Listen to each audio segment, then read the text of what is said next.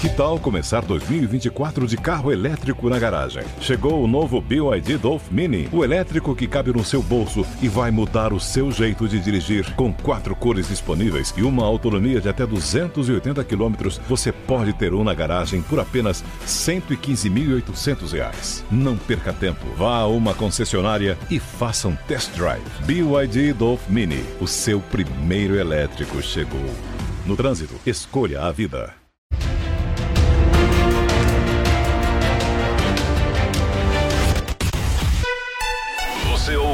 Jovem Pan. Jornal da Manhã.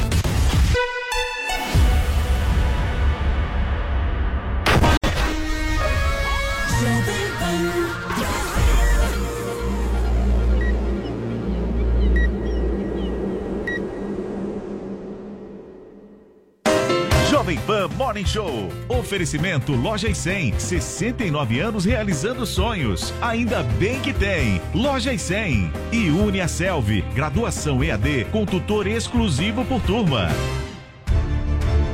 Mesmo quando tudo parece parar, a vida continua fluindo. E os frutos do trabalho aparecem. As lojas 100 já estão concluindo as obras de seu depósito 2, dobrando a capacidade de estoque para oferecer mais produtos e preços ainda melhores. Porque o futuro vai ser nota 100. Loja 100, 69 anos. Ainda bem que tem. Jovem Pan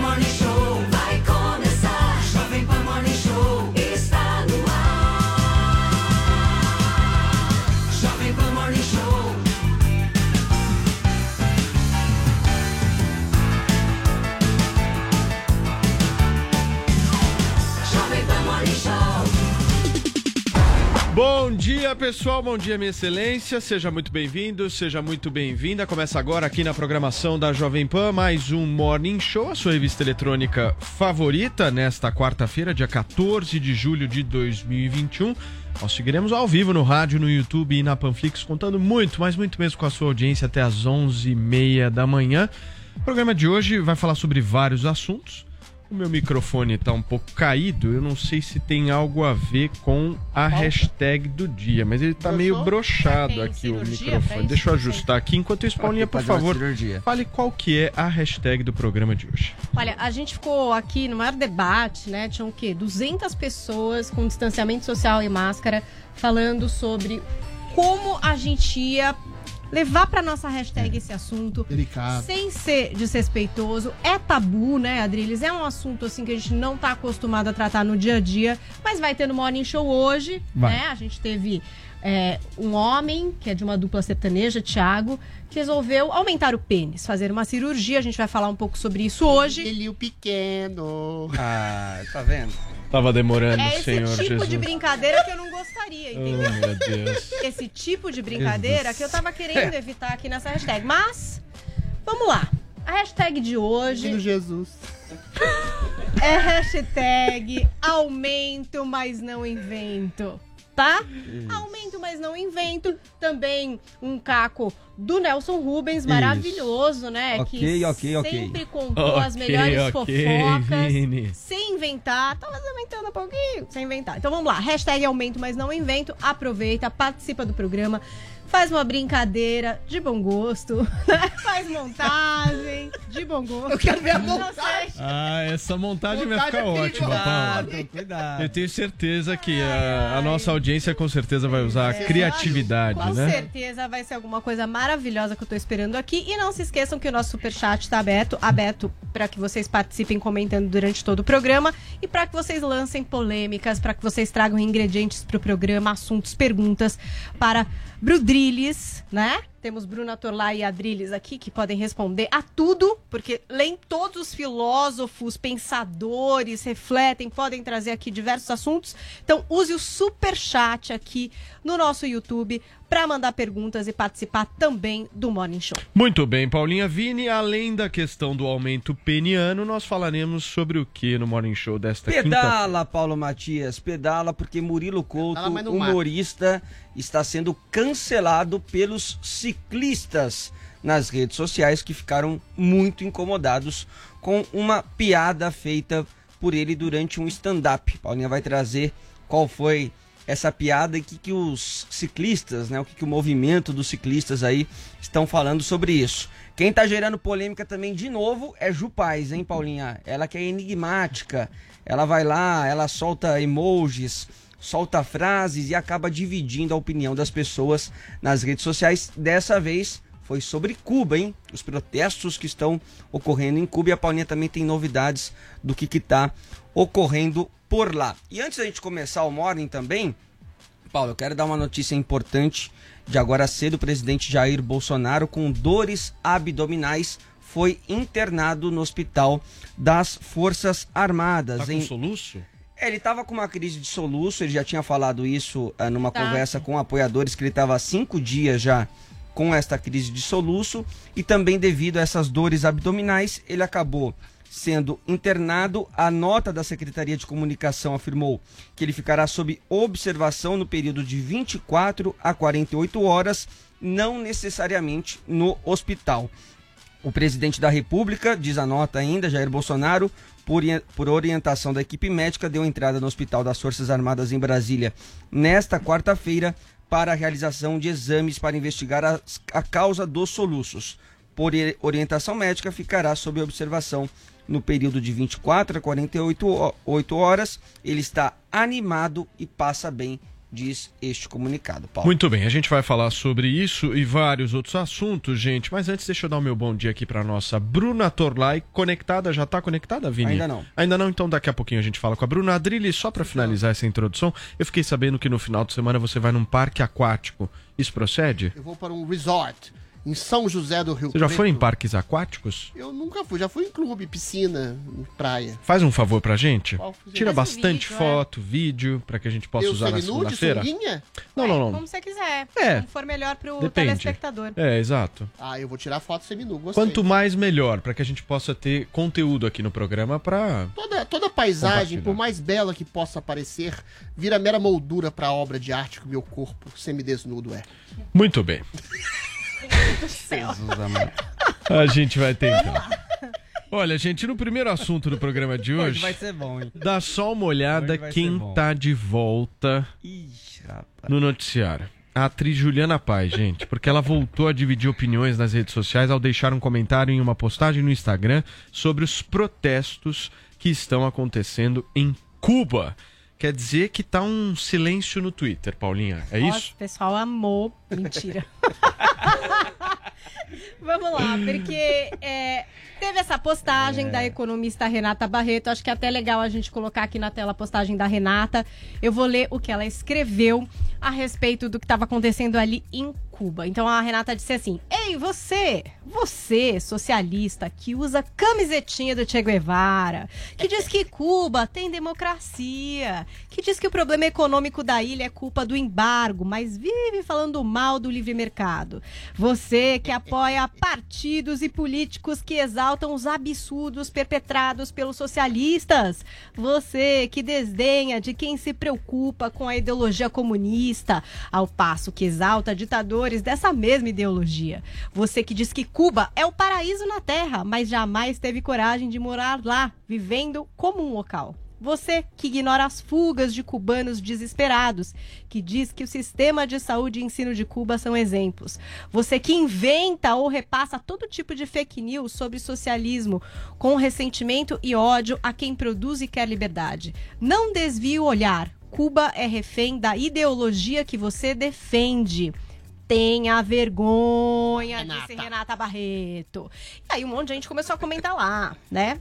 E o pessoal é fiscal dos comentários, né? Porque às vezes o melhor de uma Isso é postagem verdade. também são os comentários, pra Caramba. gente, né, Exatamente. ver o que tá acontecendo ali nas Não tretas. escapa nada. E Juliana Paz, uma pessoa discreta e verificada, uma pessoa nada pública, uma pessoa, né, que ninguém tá de olho ultimamente, resolveu dizer alguma coisa. E ela disse o seguinte: Mas hoje tá um silêncio naquele Twitter. Ou tô delirando?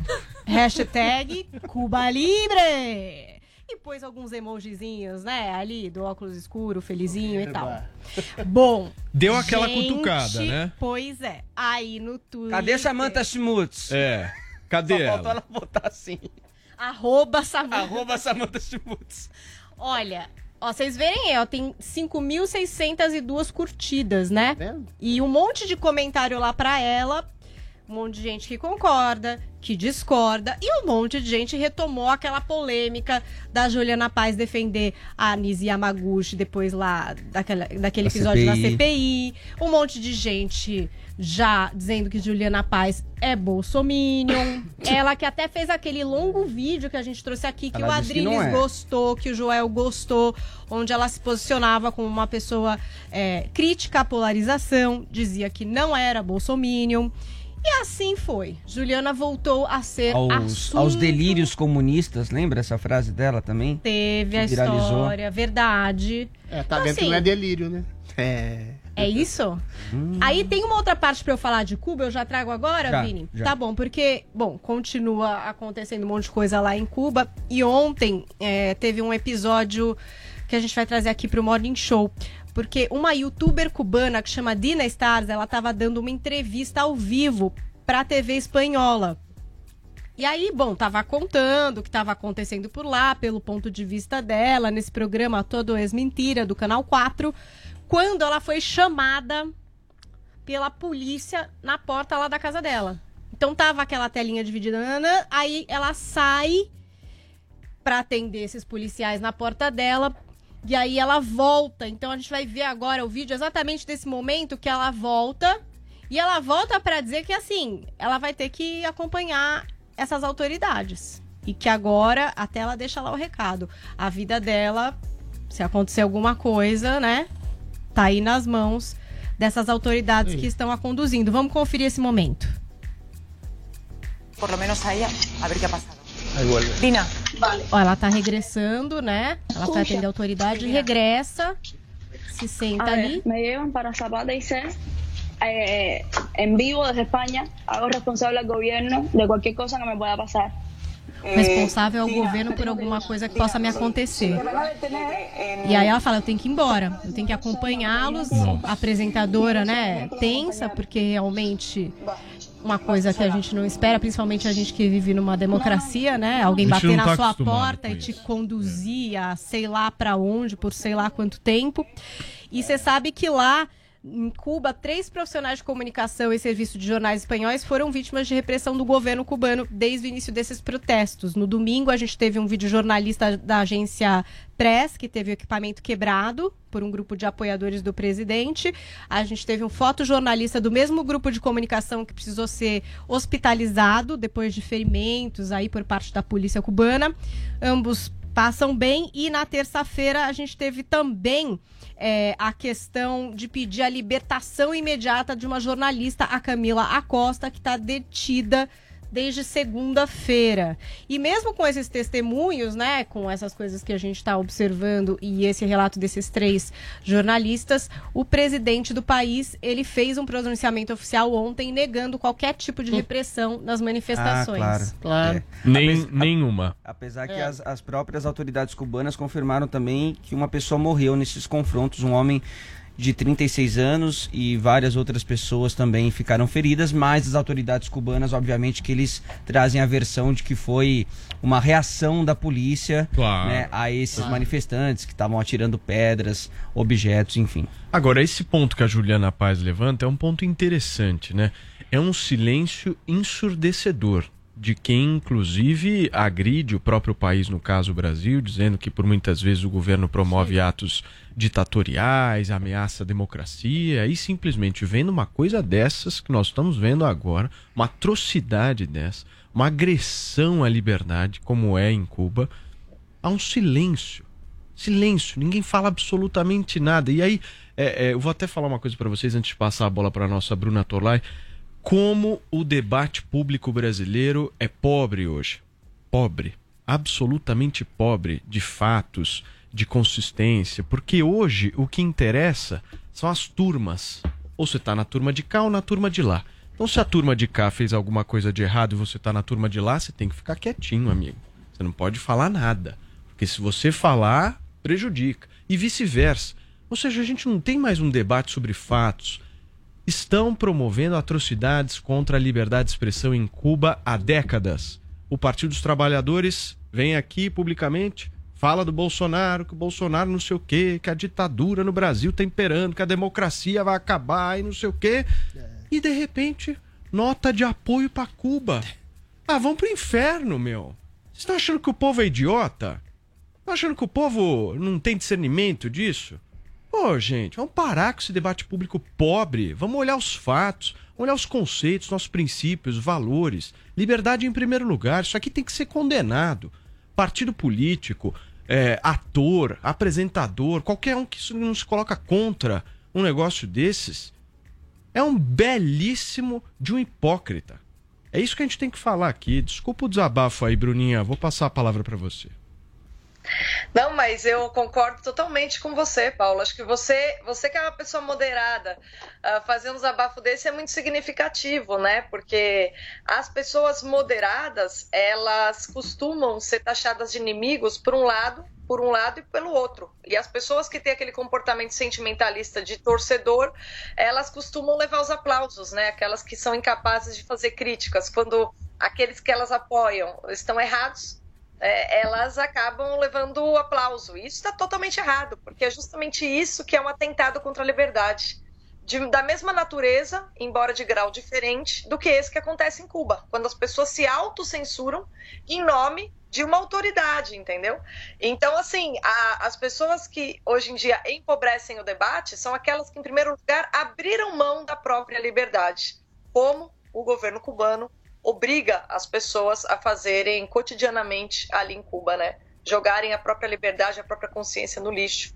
Aqueles que não fazem são levados pela polícia. Agora, Adriles, pensando aqui essa reação da Juliana Paz, ela é super importante, pelo menos na minha avaliação. Porque não é todo mundo que faz isso, principalmente trabalhando onde ela trabalha, fazendo o que ela faz. É um ato de coragem, não é? É um ato de profunda coragem. E é engraçado, a gente vive num tempo tão maluco que um ato de coragem é ser minimamente sensato. É relatar humildemente os fatos como eles são. Agora, ela só erra e só peca num único ponto. Ela disse que o Twitter estava calado. Não. O Twitter não estava só calado. Pessoas como Lula, como a Dilma Rousseff, como o Felipe Neto, ah, como a Glaze Rossman, como outros influenciadores, não se calaram, não. Eles estavam defendendo o governo tirânico cubano. É, Eles pior. estavam lambendo as botas de uma tirania homicida, agressora e homicida. Ou seja, você tem ao lado da ideologia que aprisione a, a realidade a um princípio de ver o mundo de maneira ideológica, que você se torna absolutamente esquizofrênico, apoiando um regime ditatorial que massacra o povo para defender o seu princípio ideológico. E você te- tem, de outro lado, um silêncio obsequioso em relação a esse tipo de ideologia por causa disso que você falou, Paulo. Dessa dicotomia estranha, dessa coisa de patota, dessa coisa de turma, de pessoas que endossam e apoiam esses que eles referendam, Lula, Marina, que seja, exatamente que fazem um ataque a, a- ao povo cubano, praticamente, defendendo esse tipo de tirania, exatamente vão na onda desse povo para atacar a Juliana Paz, que simplesmente reclama por um tipo de manifestação em favor do, do, do governo cubano. Aí a chamam de bolsominion. Ou seja, é uma esquizofrenia latente, completa e patente.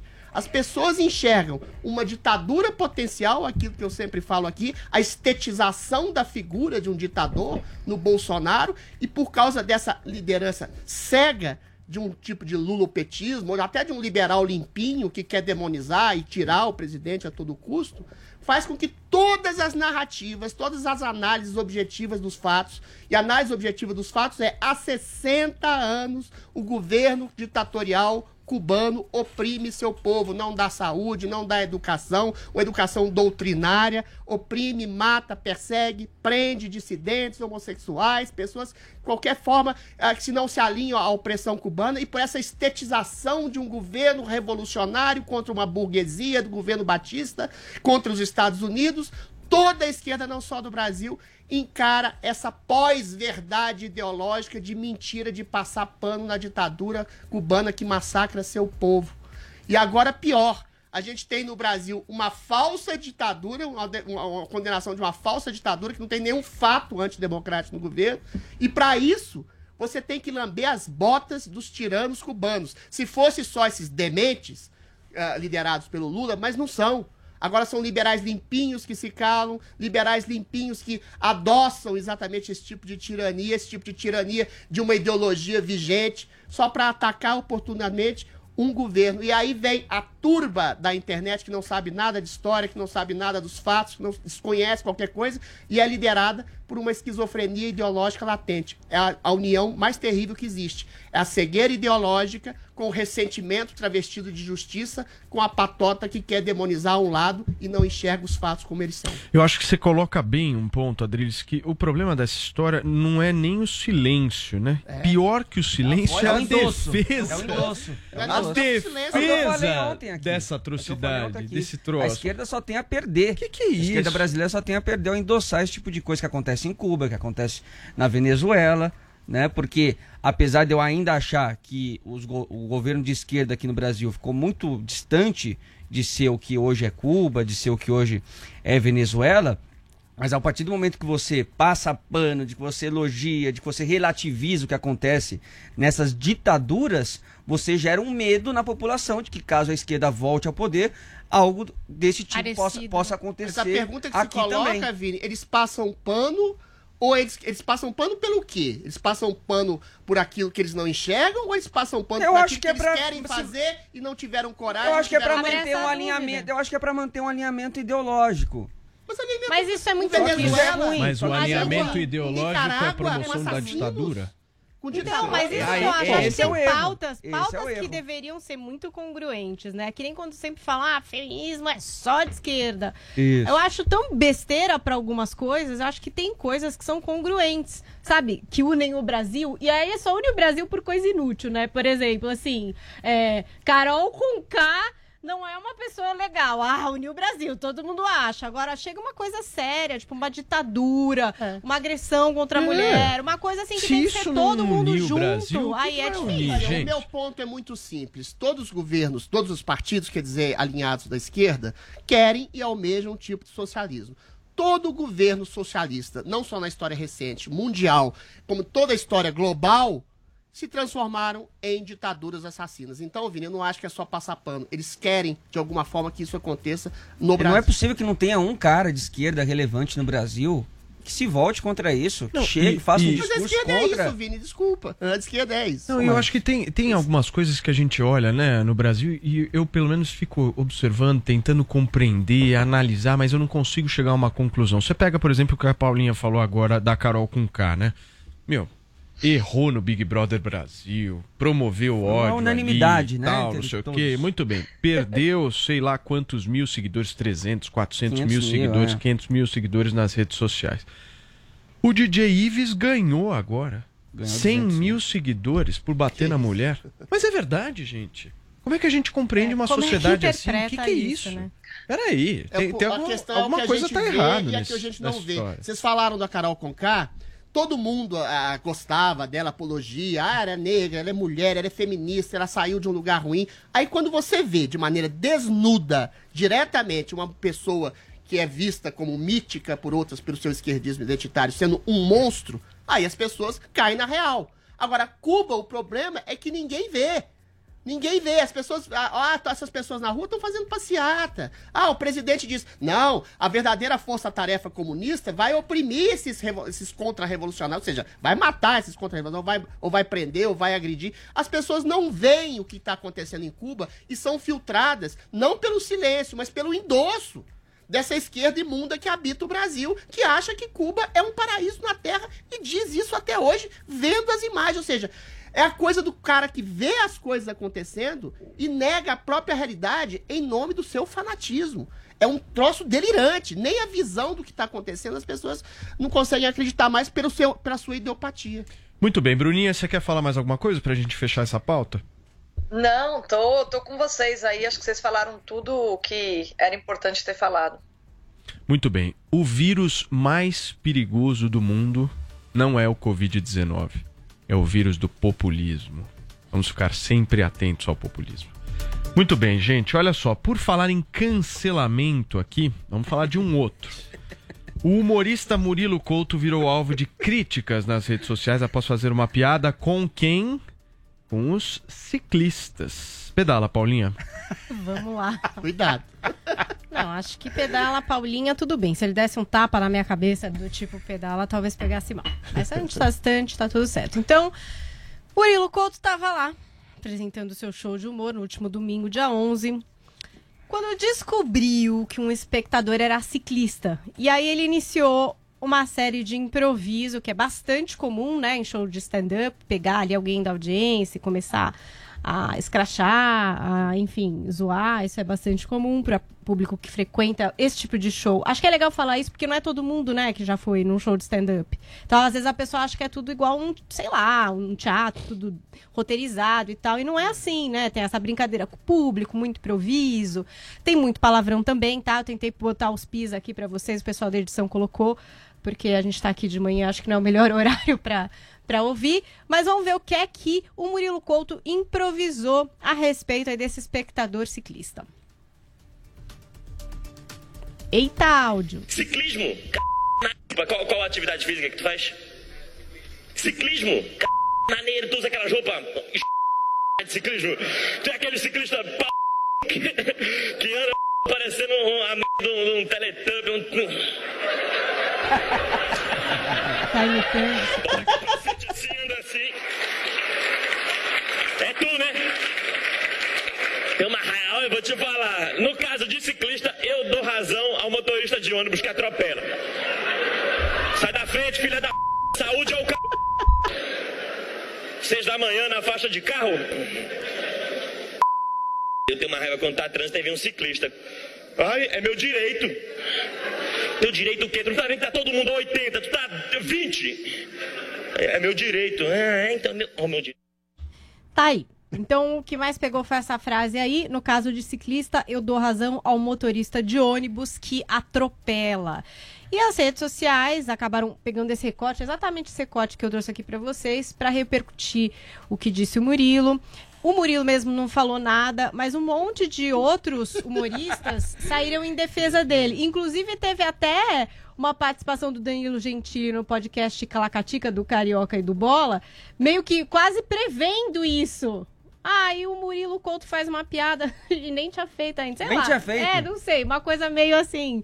é, é, Danilo Gentili já prevendo Porque o Murilo que pode dar Couto tem esse estilo mesmo.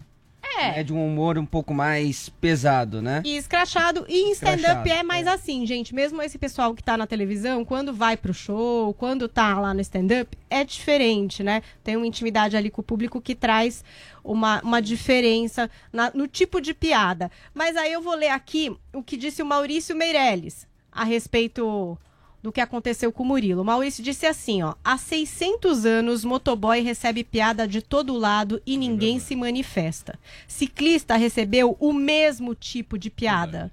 Crime. Motoboy geralmente é direita. Ciclista geralmente é esquerda. Aí ele complementou: fora que não existe motoboy dentro de uma redação. Mais uma vez é sobre elitismo, disse o Maurício Meirelles, que é outro que também não gosta de causar quase nada, quase nada. né? Então tá aí. é, eu vi que o Adriles gostou da piada, riu bastante aqui. Conforme Gente, o estava falando. parte da quase atropelado todo dia na Paulista. A parte da roupa foi até um pouco mais engraçada mesmo, né? Quando ele compara É. a roupa do ciclista com o do Teletubb. Agora, se não puder fazer piada com ciclista, Não, gente, o aí ponto é o humor vai seguinte, acabar. Vamos o trazer trabalho, aqui, peraí, o trabalho sabe? dele é esse. Só É o humor. ponto da crítica aqui, né? Porque não é que foi uma pessoa ou outra, teve a união de ciclistas, Nossa, que disse que é inadmissível a expressão de discursos que incentivem o ódio.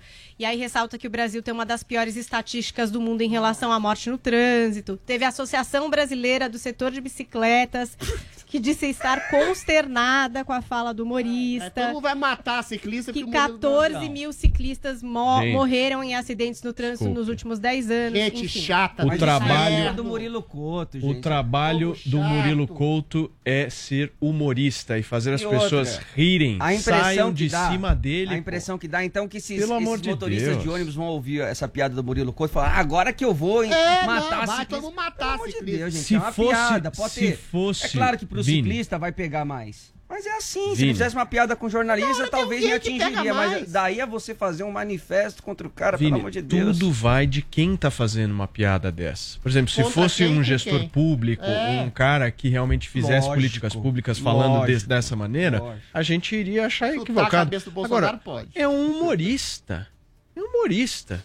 É ou não é, Adriles? A Não função dele não é existe. fazer a gente Eu rir? já falei um milhão de vezes aqui, não existe humor do bem. Não existe humor bonzinho. Todo tipo de humor é uma forma de esculhambação com um princípio de vida, com um estilo de vida, com um padrão de vestimenta que é ridículo, como a do ciclista de fato. Então você faz uma crítica acerba e a pessoa às vezes ri de si mesma. Do rido patético de algum tipo de gesto, algum tipo de, de estilo de vida, ou de padrão, ou de ideologia, de qualquer coisa. E rir de si mesmo é exatamente o sinal de uma, de uma inteligência maior. A questão é, o sintoma de uma sociedade burra, o primeiro sintoma é o quê? A literalidade. Você não entendeu uma ironia, você não entendeu uma metáfora, uma literação, qualquer tipo de coisa que desvie do padrão. Dois e dois são quatro, esse é um copo d'água, esse é um copo d'água, mas tem gosto de Você faz muito isso aqui. ou seja, eventualmente, quando você faz uma metáfora, quando você faz uma ironia, quando você diz que deveriam morrer porque sinistro é cafo- é, o ciclista é cafona, então ele deveria ser atropelado, é lógico que isso é um exagero retórico. Você tem que explicar o beabá para as pessoas. É lógico que o Murilo Couto não tá mandando as pessoas assassinarem ciclistas, meu Deus.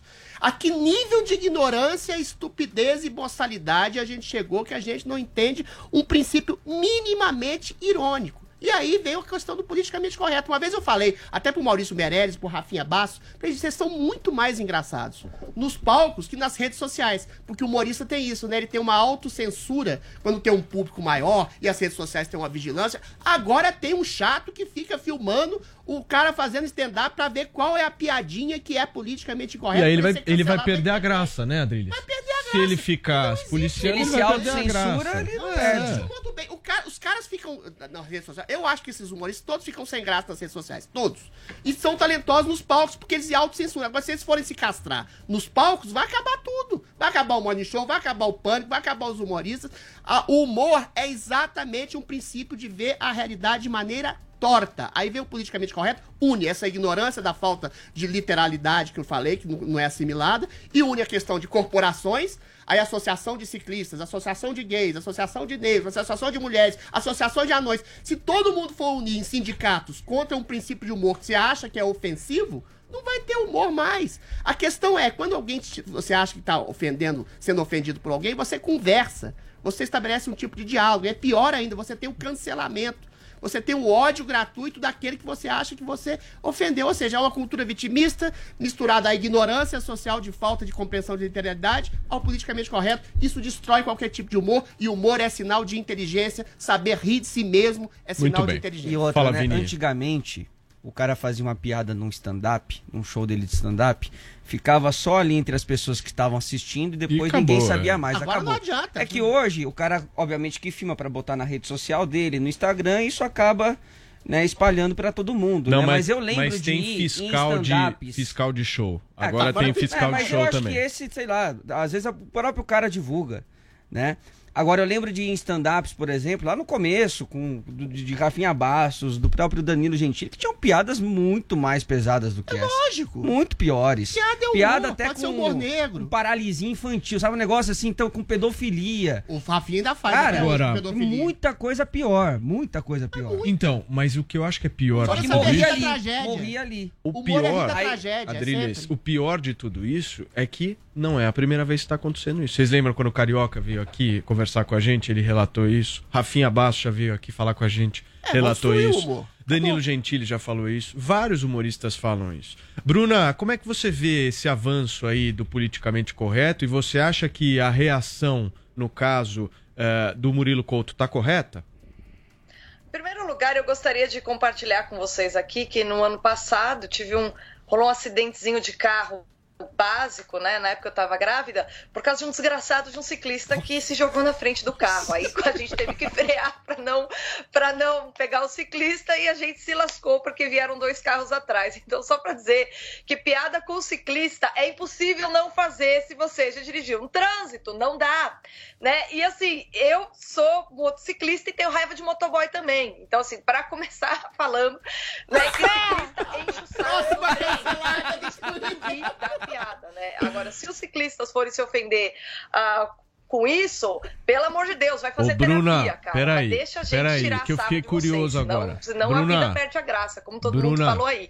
Agora, o que me impressiona, assim, no caso do Murilo Couto, tá, especificamente, é que eu lembro que uma vez eu vi um vídeo dele, que fui ver por acaso, que ele fazia uma brincadeira comparando metanfetamina e o crack. Ah, e o que é mais legal, metanfetamina ou crack? Esse, esse tá era o teor da piada. É isso, gente. E é engraçado que esse vídeo tem um monte de visualização, nunca gerou polêmica. É não tem sindicato ninguém de craqueiro. nunca se espantou, né? Que, que um negócio tão pesado quanto esse, né? Que tem, tem alguns momentos do vídeo que às vezes até parece apologia de droga, mas continua lá, porque é um vídeo de humor e todo mundo entende, né? Tem gente que acha de mau gosto, eu no caso acho de mau gosto, tá? Eu, a Paulinha, eu sei que a Paulinha falou aí, tá? O stand-up é assim mesmo, mas pra mim o maior gênio do stand-up é o Jerry Seinfeld, que fazia um humor limpo.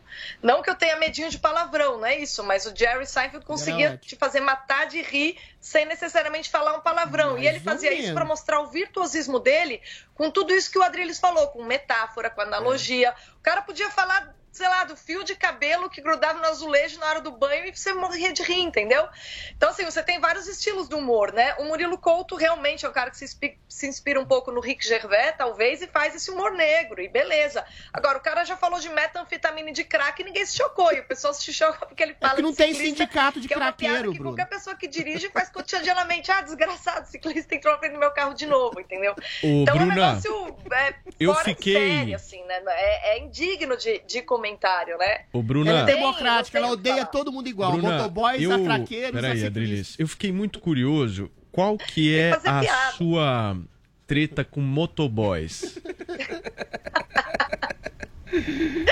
Não, é, é insuportável, porque como eu dirijo moto também, mas eu sou minimamente civilizada, eu não fico costurando no meio do trânsito para não provocar acidente com os carros, né? E os motoboys têm raiva de mim, porque em vez de eu ajudá-los a costurar, eu ando assim mais civilizadamente. E não pode. Se você tá numa moto, é suposto que você tem que sair chutando, pelo menos em São Paulo, em alguns lugares, você tem que sair chutando o espelhinho dos outros carros. né? Então você, você perde assim até o prazer de andar de moto em São Paulo, porque os motoboys são os desgraçados. né? Eles eles estão no trânsito Peraí, calma. O ciclista provoca acidente e o motoboy quer ferrar com o trânsito. É isso que eu tenho Oh, Quase todo dia calma, que pela calma. ciclista aqui na ciclovia. Da Fala, Paulinha, Espera. fala. Dito Haddad. Em meio a desgraçado. essa revolta, É. eu vou ler aqui um superchat do dedinho perdido do Lula, que sempre participa, Sempre- financia esse tá programa. aqui, Ele diz assim: Com o dedinho. todo mundo tem raiva de motoboy. Até a hora que ele precisa entregar sua comida. Opa. Enfim, Olha a hipocrisia. Olha, ai! Nossa, Ai, Bruna. Ó, eu queria dizer pra você, Bruna, que você tá ferrada, viu? Porque você perdeu ciclista e motoboy. Só falta você falar de motorista de aplicativo e taxista. craqueiros Aí tá fechado. Para que a comida chega fria. Esses coitados, esses aguentam os ciclistas e os motoboys de maneira resiliente, são heróis no trânsito de São Paulo. Muito bem, você quer responder o, o dedinho mindinho, é isso? Perdido, dedinho perdido do Lula. Delivery, tudo bem. Mas motoboy, não. Responde, Bruna. Não, olha, eu, eu acho que é o seguinte, eu entendo que como esses aplicativos de entrega de comida pagam muito mal, os motoboys eles têm que fazer milagre para tirar a renda no final do mês. Mas isso não muda o fato de que eles pressionam todo mundo que está ao redor no trânsito e tornam o trânsito um inferno quando eles vêm com a buzininha e com o pé no retrovisor, cara. Não tira o fato de ser de, de não ser civil e, e- e transformar o trânsito no inferno. Sinto muito.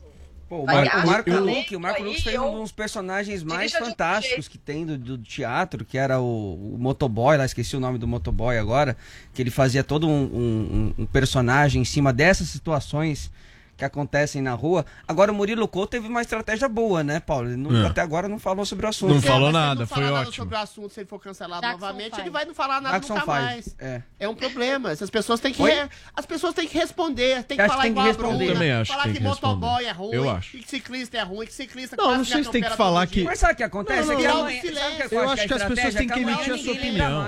As pessoas têm que emitir a sua opinião. Não, mas se você vai ficando quieto, aí fez sindicato de craqueiro, sindicato de motoboy, sindicato de ciclista, sindicato de moreno jambo. Aí você não vai poder fazer piada de mais nada. Eu, eu... Mas, gente, Tem que posso falar uma responder à coisa? altura e com humor. Peraí. com você pensar, se você pensar, falar assim, eu sou, é, é, eu acho que até os motoristas de ônibus foram mais ofendidos por essa piada Sem do que dúvida. os ciclistas. Pode ser Porque- também. É. Porque eles que jogam o carro em cima de ciclistas, acho Claro que que o motorista não, de ônibus anda desse jeito. Tem razão. Tipo, eu acho que não, por exemplo. É, mas motorista de ônibus é louco Aí no eu concordo trânsito. com o Adriles. Tem vozes que, através de sindicatos ou espaço É. na mídia, conseguem é, ressoar Isso é um problema muito urbano, mais né? do Um que problema das nossas- Ciclista Não, geralmente eu- tem mais grana, é mais burguês, usa aquelas Eu queria, eu queria mesmo fazer uma reclamação aos motoboys, assim, que eu acho que vale. Mas é uma A só. buzina. Não, o único ponto é o seguinte: quando eu tô numa faixa da esquerda Certo. e eu quero mudar pra faixa da direita, o que, que eu faço?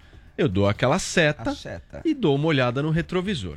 Só que a dois quilômetros de distância vem um motoboy já buzinando, mas isso a dois É, quilômetros. exato. Já dizendo: olha. Eu vou passar. Você não vai entrar na faixa da direita porque eu vou passar.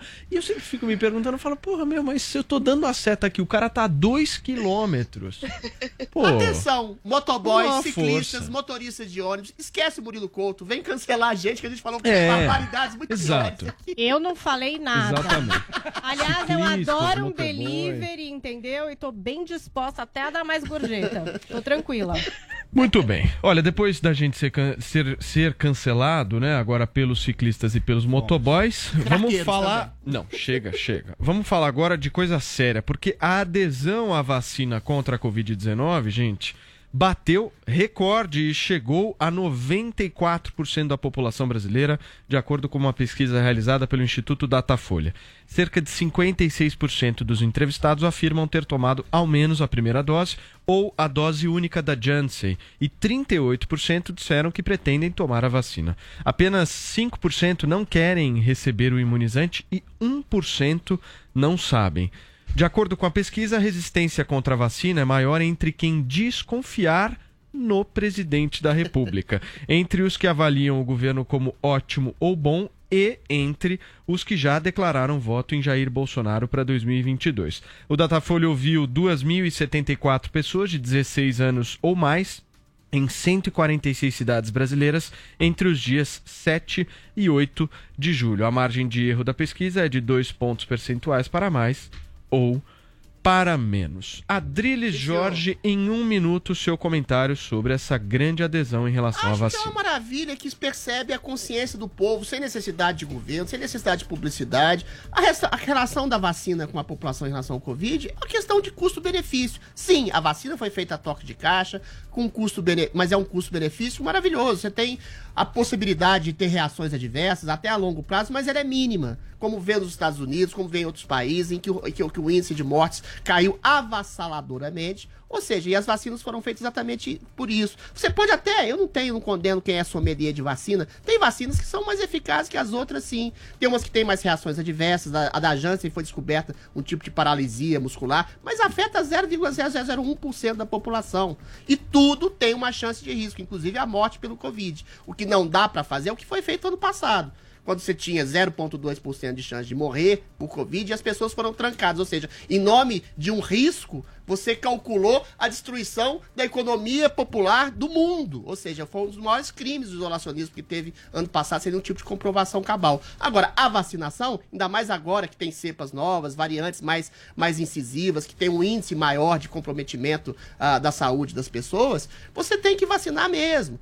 E infelizmente esse foi um erro também do Bolsonaro, né? De ter demonizado e, e ter desprezado a potencial a- a- avanço da ciência, ou a potencial a, endosso da ciência, que, que foi exatamente extremamente competente na produção rápida e imediata dessas vacinas, né? Eventualmente ele mudou de ideia, ele deixou que as pessoas fossem vacinadas quando os órgãos sanitários assim o permitiram. E hoje o Brasil é um dos países que mais vacinam no mundo e tem essa conscientização por si mesma, ou seja, uma maturidade popular sem necessidade de uma propaganda opressiva ou coisa não. É cálculo de risco. Eu quero sair de casa, quando estava no ficar de casa para trabalhar, é um cálculo de risco. Eu quero me vacinar, ainda que possa ter minimamente sintomas adversos a curto ou longo Muito prazo. bem. Quero. Ou seja, cálculo de risco e cálculo de risco bem feito. Agora, Muito você bem. lembra, Paulo? Eu gente- fiz o meu cálculo de risco. Segunda-feira eu vou Segunda vacinar. já boa. Sim. Quando a gente discutia vacinação obrigatória, se a vacina era da China ou não, né? Mas no final, quando a vacina chegou, tá todo mundo querendo se vacinar. Ainda e, bem. e na pode França, vocês viram que daí agora parece que vai ser obrigatório para várias coisas, né? É, o eles estavam com é um problema, é estagnou. né? O Aí eu acho passaporte- ruim, eu não acho É, legal mas a pensa por um lado. No primeiro momento, pode estagnado. ser. Se você ali- tem 95% de Não, adesão no à vacina, Brasil, que obrigar? bom, que bom. Mas na França estava estagnado o número de pessoas que iam se vacinar. E aí, com essa determinação, que aí é uma discussão, enfim, que a gente já teve aqui sobre se tem que ser obrigatório, não tem passaporte da vacina ou não, mas lá vai ser obrigatório para várias coisas, muitas pessoas estão repensando e indo se vacinar. Porque, de fato, a vacinação só funciona, gente, quando é para todo mundo. Coletivo. Quando muita gente está vacinado. Então, a gente sempre tem que lembrar disso. Muito bem, Paulinha. Bruna Torlai, você já se vacinou? Vai vacinar?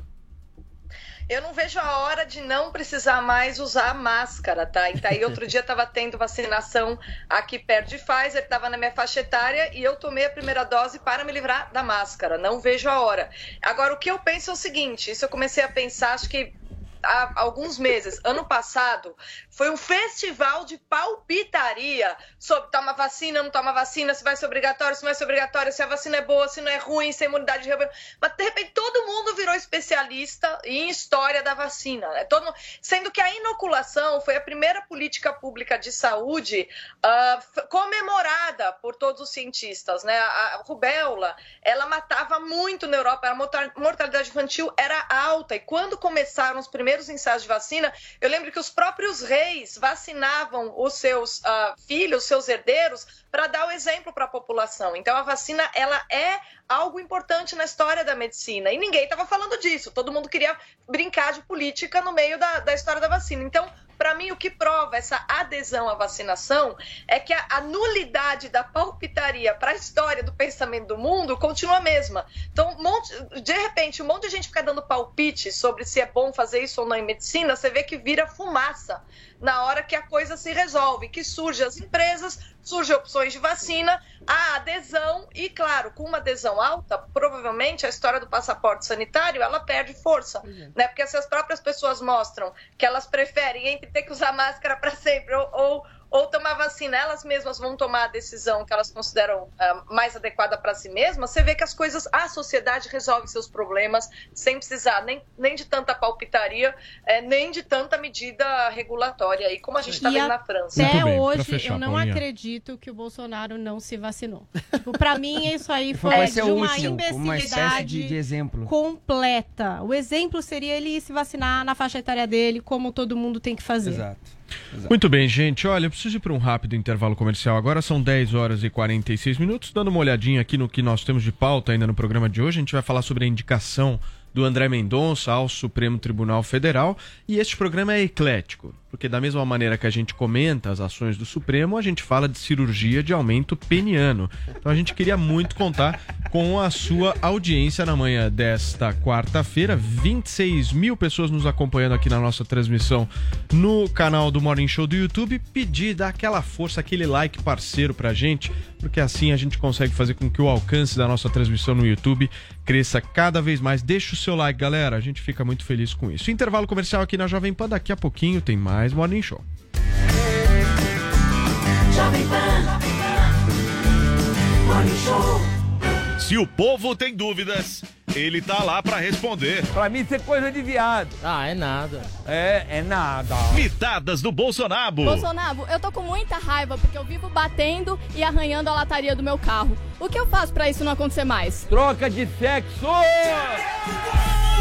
Baixe agora na App Store ou no Google Play, no celular ou tablet. Panflix, a TV da Jovem Pan de graça na internet. Estamos renovando nossa energia para um futuro cada vez melhor. As lojas 100 estão colocando painéis solares em todas as suas lojas. No centro de distribuição das lojas 100 está uma das maiores usinas de energia solar em área suspensa do país. Energia limpa e totalmente renovável. Porque o futuro vai ser nota 100. Loja 100, 69 anos. Ainda bem que tem.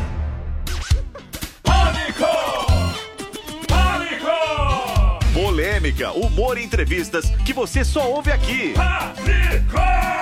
De segunda a sexta ao meio-dia, na melhor do Brasil. Chegou, tá no ar, vai começar, pode ter certeza. Chuchu Beleza. Chuchu Beleza. Oferecimento Anhanguera. Mensalidades a partir de 59 reais. Consulte condições.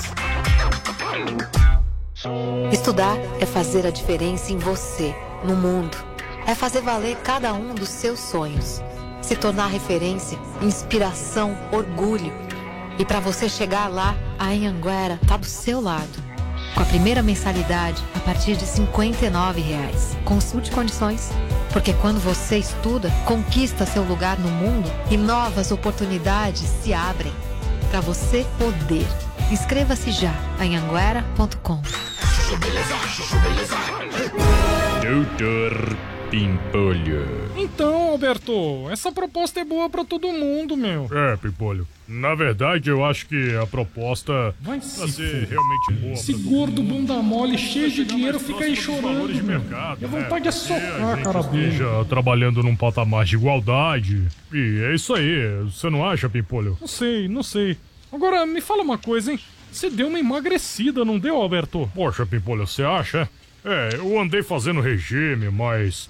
O cara achou que eu falei sério. mesmo foi. Vai, trouxa, amolece logo que eu já tô de saco cheio dessa reunião. Tô fazendo esteira uma vez por semana e. E você, também emagreceu, não emagreceu, Pimpolho? Eu? Não, não. Mas e aí, hein, Alberto? Vamos fechar logo esse negócio, meu. Não dá, Pimpolho. Por esse preço. O que eu faço pra difícil dobrar esse gordo chato, negócio. meu? E o Você bigode tá dele todo amarelado do aí, preço meu? praticado no mercado, Pimpolho. Então, Alberto, vamos ou não vamos fechar esse negócio? É, parece que não tem jeito, né, Pimpolho? Você não abre mão. Que isso, Alberto? A gente tá fazendo uma parceria, cara. Vai, trouxa, assina logo. Tá bom, tá bom, deixa eu assinar. Prontinho. Agora assina você, Pimpolho. Tá daqui. Vai, otário. Mal sabe ele que vai tomar o maior chapéu da vida dele. Não vai nem ver a cor do dinheiro, coitado. Agora é sair daqui e comemorar com a secretária no motel. Pronto. Tá aqui, Alberto. É, é isso aí, Pimpolho. É isso aí mesmo. Aí, quer almoçar comigo? Não vai dar, Pimpolho. Eu tenho que almoçar com um diretor de banco aí. Mas olha, vamos combinar. Vamos, vamos, vamos combinar. Doutor Pimpolho. Quer ouvir mais uma historinha? Então acesse youtube.com barra chuchu beleza. Jovem Pan Morning Show. É Jovem Pan Morning Show. Muito bem, minhas excelências, nós estamos de volta aqui nesta quarta-feira, ao vivo para todo o Brasil, este país que leva humorista a sério e político na brincadeira. Nós vamos seguindo aqui, certo? Com o nosso programa, porque nós vamos falar que em peregrinação no Senado, para que tenha o nome aprovado no Supremo Tribunal Federal, o advogado-geral da União André Mendonça, indicado pelo presidente Jair Bolsonaro para o lugar de Marco Aurélio Melo na corte, tem enfrentado resistências pela lealdade ao chefe do executivo e também pelo alinhamento a setores evangélicos. Vini, o presidente da OAB, OAB Felipe Santa Cruz, fez críticas, Quem se né? deu esse tom ao AB, hein? Não, porque o Felipe Santa Cruz a gente já sabe o que pensa, né? Já, já Não sabemos. é muita novidade. Já sabemos. Mas vamos primeiro mostrar o tweet do próprio André Mendonça, eh, Paulo Matias, sobre a indicação, sobre a nomeação dele pelo presidente Jair Bolsonaro para o lugar do ministro Marco Aurélio Mello. Então ele disse o seguinte, ó, com a submissão de meu nome ao Senado Federal, agradeço a Deus pela vida e por essa possibilidade de servir o meu país, a minha família, pelo amor recíproco ao presidente Jair Bolsonaro, pela confiança aos líderes evangélicos, parlamentares, amigos e todos que têm me apoiado. Coloco-me à disposição do Senado Federal.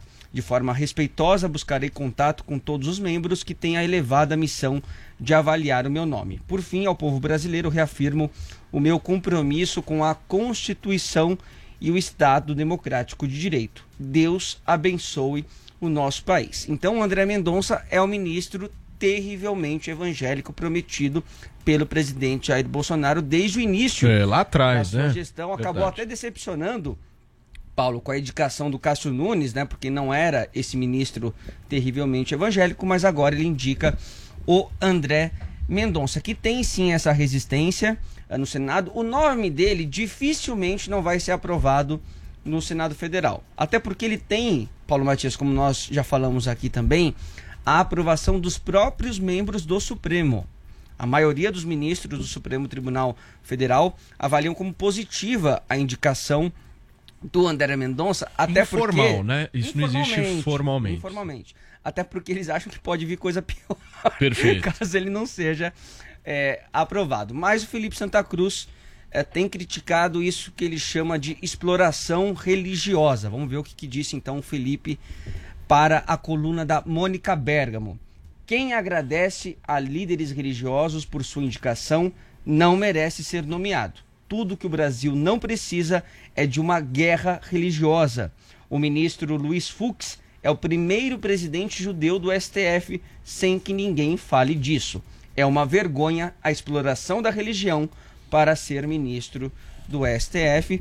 Lembrando que ontem nós mostramos aqui também que o presidente Jair Bolsonaro fez aquele pedido. Pode ter sido até uma brincadeira dele, mas ele disse que o único pedido que ele fez ao André Mendonça é de que ele fizesse uma oração antes das sessões do Supremo Tribunal Federal. Muito bem, meu querido Adrilho Jorge, eu fico pensando aqui, é, até nessa possível dificuldade de se aprovar o André Mendonça, que eu não acredito, mas o André É. Mendonça é um nome mais do establishment, um nome que agrada a Toffoli, agrada a Gilmar Mendes. Eu fico pensando, imagina se fosse um nome outsider, um cara, um jurista que realmente não, não tivesse esse alinhamento que o André Mendonça tem. Não ia ser aprovado nunca. Sim, eu acho que o Bolsonaro teve uma jogada política interessante. É um homem que tem um alinhamento entre os juristas, entre os, os ministros do STF, tem uma linha de pensamento muito conservadora, extremamente evangélica, ah, atacou, chegou a atacar os críticos do Bolsonaro, né? Quando, quando eventualmente teve essa questão da Lei de Segurança Nacional, até foi assodado demais, ao meu ver, em nome da, da, da- da- dessa guerra cultural que existe. Agora, eu não vejo nenhum problema em ter um ministro alinhado a líderes evangélicos ou um princípio de cristianismo. O cristianismo ah, é a base do humanismo como a gente reconhece hoje. O Estado ser laico não quer dizer que o Estado tem que ser ordinariamente ateu e que você não possa expor e executar a- as- os seus princípios morais baseados ou não no cristianismo. A gente tem uma guerra cultural em curso e essa guerra cultural está também no judiciário. Quando o Barroso tenta empurrar ah, causas abortistas ou de lei contra o que ele percebe como sendo a homofobia ou outro tipo de coisa, ele está fazendo, e ele diz isso de maneira muito clara, um ativismo judicial para o lado de um tipo de progressismo que se choca, em grande medida, com valores, valores morais cristãos. Então, você fazer um, um tipo de contraste no Supremo para que tenha uma equidade maior de valores, de pesos e sobrepesos em relação a princípios ideológicos ou morais, e que esse tipo de princípios morais, eh, esse tipo de princípios morais norteiam as decisões de um juiz, de um jurista, de um ministro supremo, é, é extremamente importante. A gente sabe que 80% dos ministros do STF hoje foram ah, ah, colocados lá pelo petismo, pelo lulopetismo. Então existe um alinhamento mínimo ou maior que seja a um critério mais progressista, mais esquerda, mais eh, menos assim de um valor mais menos cristão. Ou seja, o Bolsonaro acerta e acerta em grande medida nesse sentido, estabelecer um tipo de equidade maior moral que norteie as decisões do Supremo Tribunal Federal, que não deixe o Supremo à mercê de um, um simples ativismo progressista que o vê, inclusive que chega a ver o Bolsonaro como uma figura reacionária e até nazista da parte de alguns ministros. Agora, Bruna, esse debate ideológico numa Suprema Corte do Judiciário, ele já acontece, por exemplo, nos Estados Unidos, né? Isso é muito comum, né? Lá nós temos nove ministros do Supremo americano, mas há um embate forte entre os conservadores, os progressistas. É que aqui a gente não estava muito acostumado com isso, porque nós tivemos tantos anos de governos do PT e praticamente quase todas, né, vezes indicações no Supremo Tribunal Federal feitas pelos governos petistas. Então há um alinhamento ideológico único no Supremo, não há? Ah, sim, a gente percebe uma afinidade entre os juízes até quando eles emitem as sentenças, né? Até os tipos de assessores, eles argumentam muitas vezes de maneira semelhante. Agora, o que eu gostaria de dizer aí para o presidente da OAB é que ele está precisando fazer uma avaliação, ah, um, um, assim, um exercício de autoconhecimento para descobrir qual é a religião dele, porque ele tem uma também, né? Mas é uma religião que é o culto revolucionário. Ah, essa semana a gente tem agora, felizmente foi traduzido pela Fara Editorial, fazer uma divulgação porque é importante, tá? É, foi um livro importantíssimo escrito pelo teórico Albert Mathies, tá? Chama As Origens dos Cultos Revolucionários, Fanatismo Ideológico, As Origens dos Cultos Revolucionários, em que ele descreve as religiões do Estado, mas eu tô falando assim, tinha cerimônia, tinha tipo deuses, ai, lá no, lá, isso começa lá no século XVIII, o iluminismo, ah, o Deus vai ser agora a virtude X. Então você tem uma série de religiões seculares, entendeu? Então quando ele fala de Estado laico e tal, ele está ignorando que tudo aquilo que ele professa nasceu de uma transposição ah, da religião para ideologias, que Sim. são, na verdade, cultos ah, informais baseados numa direciona, num direcionamento político. Então, como é que um fanático religioso como ele pode reclamar de um sujeito que se orienta ah, por uma religião, né? É uma falta total de noção. Esse livro aqui, eu acho que todos os brasileiros que gostam de política realmente deveriam analisar para entender Como de que chama, maneira Bruna, que o livro? A religião origem do socialismo ela está tornando péssima a nossa capacidade de discutir política num sentido mais amplo, compreendendo inclusive as diferenças entre progressistas e conservadores e entendendo a legitimidade de ambos esses modos de entender a melhor maneira de resolver Ah, Pera- problemas pera só um minuto. em comum. Ô, Bruna, repete, por favor, o nome do livro e o autor, porque para quem tá no Sim. rádio eh, não conseguiu Vou identificar através da Twitter imagem. também aqui pros Isso, a Paulinha vai divulgar. É, é Albert Mathies, tá? tá? Esse cara aqui, ah, Fanatismo Ideológico, as origens dos cultos revolucionários, saiu pelo selo Aves Rara da Faro Editorial, que tem aí, né, o Aves Rara publicado, os outros colegas de Jovem Pan, livro do Rodrigo Constantino, do, do Fiuse, etc. É uma coleção extraordinária. Muito bem. A Trilhis quer falar mais alguma Não, não, coisa? a, a Bruna coloca um tema muito interessante. Tem um grande filósofo francês, agora me esquece o nome, que ele fala: quando você deixa de acreditar em Deus, você passa a acreditar em qualquer coisa. E essa Qualquer coisa. Do humanismo, né, do cristianismo para o É humanismo Chesterton, laico, Chesterton, inglês. Chesterton.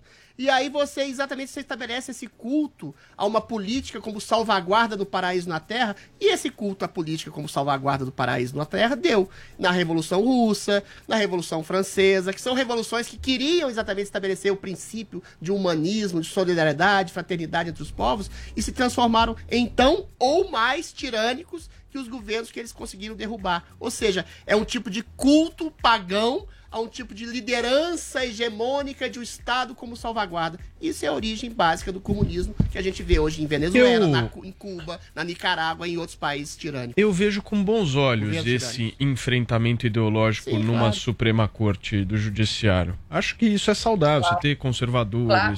você ter progressistas dialogando, eh, debatendo, divergindo, convergindo. Agora, o, é isso. samba de uma nota só, como por muitas vezes a gente viu acontecer, é o que eu acho que traz prejuízo. Vini, você quer falar? Não, só para lembrar que é, o nome dele também, do André Mendonça, tem essa resistência ah, no Congresso porque ele é visto como um seria um ministro mais punitivista, né? E no caso de uma indicação, por exemplo, de um Augusto Aras, teria uma certa complacência maior com, com o centrão ali, enfim, com, com os políticos. Pelo amor de Deus, é, menos- mais- de centro. Agora, ele vai ficar, Paulo Matias, caso o nome dele seja aprovado, 27 anos no Supremo Tribunal Federal. Esse é outro problema, né? É, Esse e outro o, problema. o próximo mandato na presidência da República, de 2023 a 2026, se eu não estou enganado, troca mais dois ou três Mais dois, ministros. é. ou seja, vai representar uma grande É, tem a- alteração. vai ter a aposentadoria do Gilmar e da Rosa Weber, né? Exatamente. Exatamente. Muito bem, gente. Olha, o que, que nós vamos fazer agora, o break. Vini? Nós vamos pro break e nós temos uma pauta bomba no próximo bloco, né? Aumento peniano. Aumento peniano. Aumento peniano. Mas agora, então, muita gente tem esse problema, nos ouve, enfim, e quer resolver. Tem cirurgia agora pra Tem isso. cirurgia. Tem. Tem Tem. cirurgia. É arriscado, E é caro. Cuidado. Olha, valor. Eu não vi ninguém. Vou procurar aqui. se Não tem valor. naquele plano de saúde que a galera. Sei. Setor E assim, público e também tem não essa oferece. questão do problema, que acho que pode trazer, né, desenrolar psíquico, né, um medo de se relacionar, mas tem agora essa questão que é só estética, assim, não é que tem um problema. Eu quero fazer. É. Quero vamos- fazer, por que não? Não tô Vou fazer. satisfeito e. Eu quero ser melhor. É. Não Uma sei se plástica, tamanho não é melhor, é pior, não sei. A gente pode discutir também isso É. daqui a pouco, seriamente aqui sem piadas. Não, amigos. sem piada. Tentar seríssimo. É, porque é um Vini, tema sério. Você quer falar? Não, e nós vamos ter também ah, todas as indicações do M. Parece que a HBO se deu bem dessa vez aí pra cima da, da Netflix. Bem que a Paulinha falou, hein? Mas por falar em Netflix, você sabe que essa série agora da Elise Matsunaga Hum. foi extremamente polêmica, né? Polêmica. Teve muita gente que achou que a. Netflix romantizou, humanizou. E vem agora aí João de Deus. Ó. Nossa, vai humanizar o jogo de Deus, não. Só tá faltando o DJ João de Ives. Cadê a- o documentário do Olha, vai DJ? Todo mundo todas de as João de novidades Deus, brasileiras da Netflix também. Olha, Muito sabe quem bem. gosta muito de João de Deus e falou que a- a- os crimes deles não apagam as coisas Sei, o boas que ele Barroso, fez? você fala todo dia Ministro isso na- na Barroso, redação. fãzinho de Você João de gosta. Deus. É um ministro secular que não acredita em Deus, mas acredita no João de Deus. Curioso, né? Quem, Adriles, que falou que o Barroso é o melhor ministro do Supremo? Joel Pinheiro da Fonseca, o deus de Joel Pinheiro da Fonseca é o ministro Gente, o Barroso. Joel é a pessoa mais. A O cara sai de tá férias e aí passa o dia inteiro falando dele. Que coisa louca. Ah, é, Espero que vocês não façam o isso comigo. Guru tá? do Barroso você vai é ver, João de. Deus. Você E olha. Muito bem. Muito bem, gente. Nós vamos para um rápido intervalo comercial. Deixa o seu like aqui na nossa transmissão, no nosso canal no YouTube, porque daqui a pouquinho a gente volta aqui na Jovem Pan.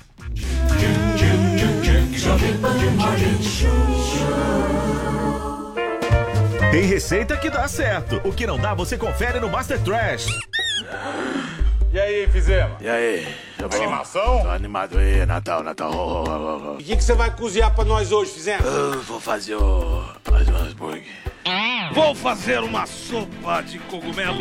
Josias, o que, que você vai cozinhar pra gente? Ah, hoje um prato gourmet. Boa noite. Boa noite, Brasil!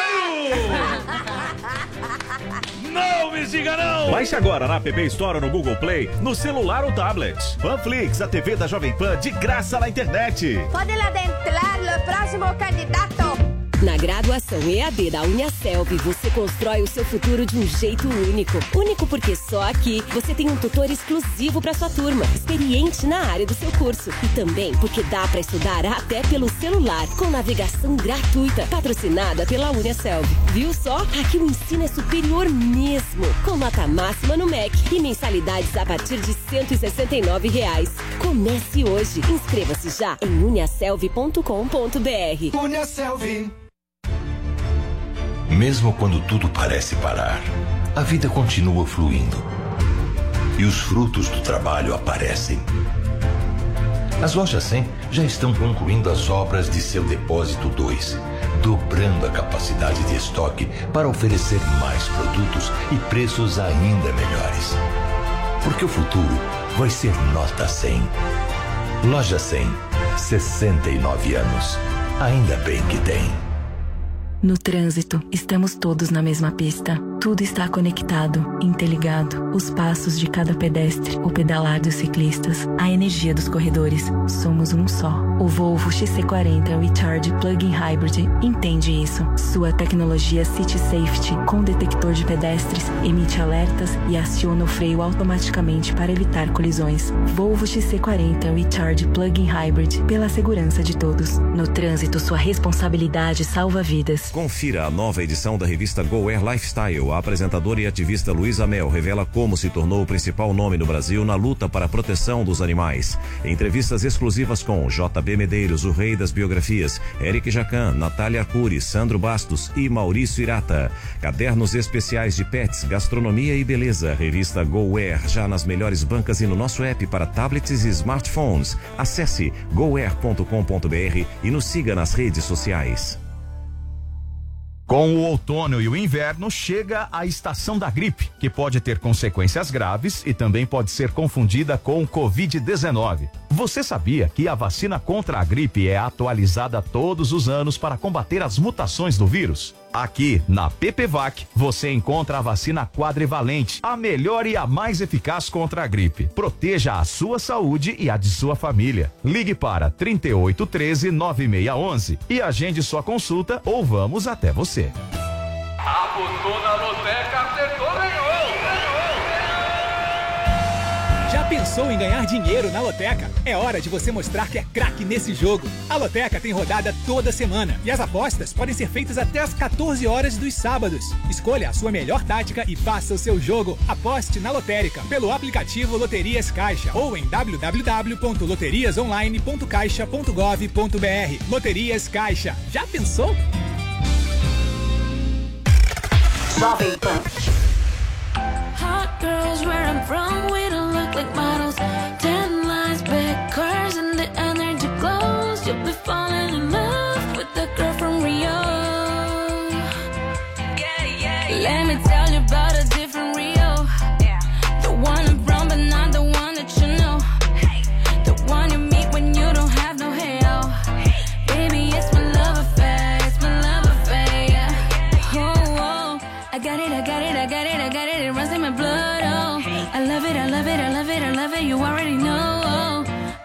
My dozen. I'm looking, I'm looking, I'm looking. I know. It's my love affair. yeah.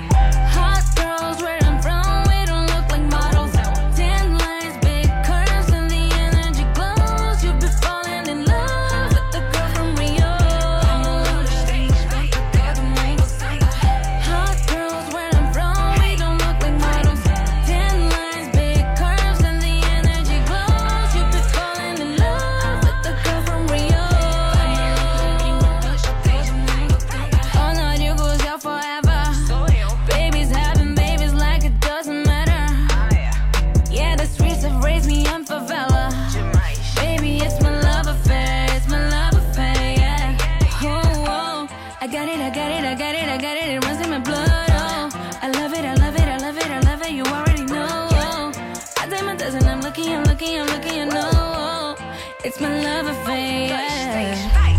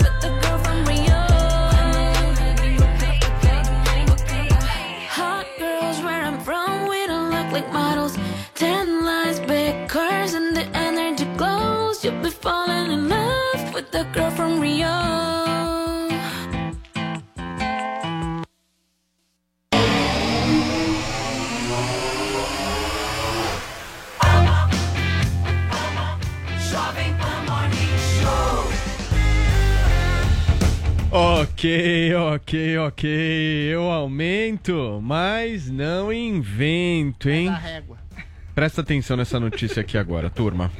Após fazer uma cirurgia de aumento peniano, o sertanejo. Vai fazer. Só um Então ele minuto. já fez, amor. Só um minuto. Já. Ah, não Espera só um minuto. Deixa eu ler aqui a questão do pênis. Após fazer uma cirurgia de aumento peniano, o sertanejo Tiago deu um tempo na relação com a cantora Tânia Maria. Paulinha. Tânia Mara. Tânia. Tá escrito Maria. Tá, mas é Tânia Mara. Tá escrito Maria, eu leio Maria. Paulinha, ela não gostou da iniciativa dele? Não temos a palavra de Tânia Mara a respeito, mas aconteceu esse afastamento. Até o Thiago é, conversou com a Fábio Oliveira, da coluna do Dia, né? E ele disse assim, ó, que na verdade eles não estavam namorando, estavam se, se conhecendo, enfim, se aproximando e tal. E aí ele decidiu fazer essa cirurgia. E foi meio que um, um susto, acho que até pra ela, né? Que ele contou que questionou, por quê? Mas, gente, por que você quer fazer essa cirurgia? Sei lá. E aí ele falou, ah, é uma coisa minha, quero fazer. Enfim. E aí parece que depois disso deu uma esfriada, assim, se distanciaram e tal, mas que, né, amanhã Deus pertence, até ele fala, vai saber. Amanhã pode voltar, enfim. Mas era alguma coisa que tava no começo, não era alguma coisa que já tava consolidada. E teve esse lance mesmo dele querer fazer essa cirurgia. Porque o que que acontece? Aí tá o ponto, a questão da cirurgia é, para aumentar o tamanho do pênis, que é a faloplastia. Né? A faloplastia aqui no Brasil, normalmente, não é alguma coisa que é muito feita, né? É Uma, é, é recente aqui. Imagina. E parece que quem recorria é quem estava muito insatisfeito, né? A ponto de, sei lá, ter um desdobramento até psíquico, uma dificuldade de se relacionar e tal. Mas agora, no caso do Thiago, por exemplo, não. É uma coisa puramente estética, né? Ele conversou com o Google Gloss, que fez uma matéria grande com ele falando sobre isso. Até peguei a parte aqui que ele fala sobre essa decisão. Daí ele falou assim: olha, sempre fui satisfeito. Faz 37 anos que eu vivo e vivo bem. Mas se você tem um milhão na sua conta e tem a oportunidade de, dentro da sua honestidade, conseguir ter três, qual o Custa problema nisso? um milhão de reais não, a não, não, não, cirurgia? ele quis dizer assim: É, foi uma se metáfora. você tem Tá. um e pode ter três e tudo certo, beleza. na- né, dentro da honestidade, por que não, Sobrou entendeu? dinheiro, vou aumentar o Se biriri. você tem 15, pode ter Não, 20? não é isso que ele quis dizer. Ele quis Não? dizer assim: se Não, você tem foi 10 isso, Adriano. centímetros e pode ter 13, por que não? Dentro de uma cirurgia, de uma É isso que ele honestidade. quis dizer. Ah, peraí, isso, mas peraí. não que ele tenha 10 dinheiro. centímetros é muito tranquilo. Eu não sei, eu, eu tô chutando aqui, eu não tenho lugar de fala. Depois É vocês que você explicam. não terminou de ler aí. Vamos Vamos continuar. lá. Daí ele disse assim, ó. Há algum problema nisso? Um golinho a mais não vai fazer mal pra ninguém. Eu também tenho bom senso. Poder fazer algo não significa que você deva fazer. É só um detalhe pra que eu me sinta melhor, pra eu ter novas sensações e descobrir como é isso. As pessoas têm o direito de fazer aquilo que as deixem felizes, seja esteticamente ou emocionalmente. Pra por isso, optei pelo procedimento para minha satisfação pessoal puramente estética. Né? E até no meio sertanejo, né, que é um meio que a gente sabe que tem mais machismo e tal, teve várias brincadeiras em relação a isso. Teve cantor que falou que tinha que fazer cirurgia para diminuir, aquelas besteiras. Mas enfim, ele bancou e até ele falou que ele tá achando interessante a repercussão para tirar um pouco do estigma é, desse tipo de coisa, porque realmente tem gente que não é uma questão puramente estética como a dele, é por é. uma questão assim de, né? Desempenho. E pra vida, que é uma questão É, que dá, fica não mal, a pessoa fica mal. Porque o- aí tem aquela discussão, né? Se o empenho tem a ver com tamanho. Essa cirurgia acho que demora umas duas, três horas. É uma cirurgia que pode é, tanto mexer com o comprimento quanto com a largura. Grossura, é. porque pode Enxerto, né? pôr a gordura, um monte de coisa aí. É, técnica. Quanto Enfim, pode aumentar? O meu agora não tá sei quanto, mas pelo que eu entendi, pelo que eu entendi, ó, até o médico dele deu um alerta. Esse negócio de pôr silicone, essas coisas é super perigoso, gente. Não é isso essa cirurgia. Tem a ver com uma questão do músculo. É como se soltasse um pouco esse músculo. E aí, por consequência, dá uma aumentada. E aí também tem umas coisinhas que dá pra fazer com uma questão de pele lá, pra Gordura, ficar né? maior. Então, é isso que o Thiago fez. Ele tá felizão. Já faz mais de uma semana que ele é, fez a cirurgia, tá contente com o resultado. Levantou essa discussão que a gente tá brincando aqui, mas que pra muita gente é coisa séria, é coisa que, sabe, é, acha que é alguma coisa sem saída, que não tem o que fazer, acaba não tendo nenhum relacionamento por causa disso. E, enfim, tá entregue aí, eu não tenho lugar de fala, eu não sei o quanto isso incomoda ou não os homens, né? Que nem a questão da calvície. fala, assim. O Não, tamanho do pênis fala. é uma questão estética, amigo. mítica e Eu vou falar uma coisa aqui. a qualidade das mulheres. Eu sim. acho que essa questão do tamanho, de medir na régua, três a menos, dois a menos, Então. é coisa de homem isso aí, porque mulher quer sentir prazer. E o prazer não tá relacionado ao tamanho do Mas pênis. a mulher não põe o silicone também? Não, acho que por isso que eu tô dizendo, eu não sei o quanto isso pesa que vocês. não- eu conheço muita Vocês podem falar tem. melhor do que eu. Eu quero, eu quero. Eu quero A me mulher pode fazer, bem o e ter um orgasmo. O tamanho, a largura, a cor, isso aí pra mim tanto Me faz. desculpe, muita mulher me que desculpe. importa. Pra mim Como não tem desculpa? nada a ver uma coisa com a outra. não? Tem Nada a ver uma coisa com a outra. Um homem colocar, enfim, fazer a tudo a ver, faloplastia. Tem tudo a ver, querido. Estético, meu Por que, amigo. que ator estético. pornô só tem aqueles O- falos de O- 30 com centímetros? todo o respeito, a Ah, questão pelo do amor de pênis Deus, não Paulo. aparece da maneira como o peito de uma mulher aparece. Mas aparece na hora. Aparece não precisa sim. Imagina. Tem gente que tá de olho na berinjela. Imagina. Tem, gente. Isso, Paulo, aparece e aparece Aparecer, aparece. Você é um cara que media com a régua na infância. Eu media. E, e deu quantos centímetros? Não vou dizer. Não digo. Agora, primeiro, tem uma questão estética, que a questão é, é- é absolutamente simbólica. Agora, tudo em, sexual, em sexualidade é simbólico. O tamanho dos ombros, É. o tamanho da, da pessoa, o tamanho É, da bunda, lógico. o tamanho da perna. O pênis é o principal órgão sexual por excelência e isso afeta a Por sexualidade excelência. e o gosto das mulheres também. Agora, tem a questão fisiológica. Vou entrar aqui, não me censurem. O canal vaginal mede de 8 a 10 centímetros.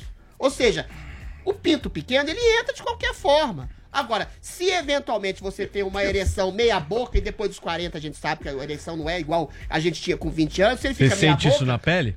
Eventualmente você pode ter uma, uma, uma, uma penetração prejudicada, coisa que não acontece com quem tem 20 anos. Aí você até pode recorrer a uma cirurgia nesse sentido para aumentar o pênis para causar uma ereção maior. Agora, primeiro Mas quem falou que saudar- essa cirurgia causa uma, ere- uma ereção maior? uma ereção maior não, um pênis maior, um pênis maior, meia boca, ele entra melhor que um pênis menor, meia boca. Por óbvio. E algumas, e algumas posições privilegiam. Disse o cirurgião plástico Adrilho óbvio, Jorge. isso é Claro. óbvio. Ele sabe tudo. Claro. Agora, Ó, eu tenho que saudar a Meu coragem desse rapaz, porque é uma cirurgia muito arriscada. Pelo que eu li, ela pode até dar em alguma medida errado. Você enxerta gordura. Você não no faria?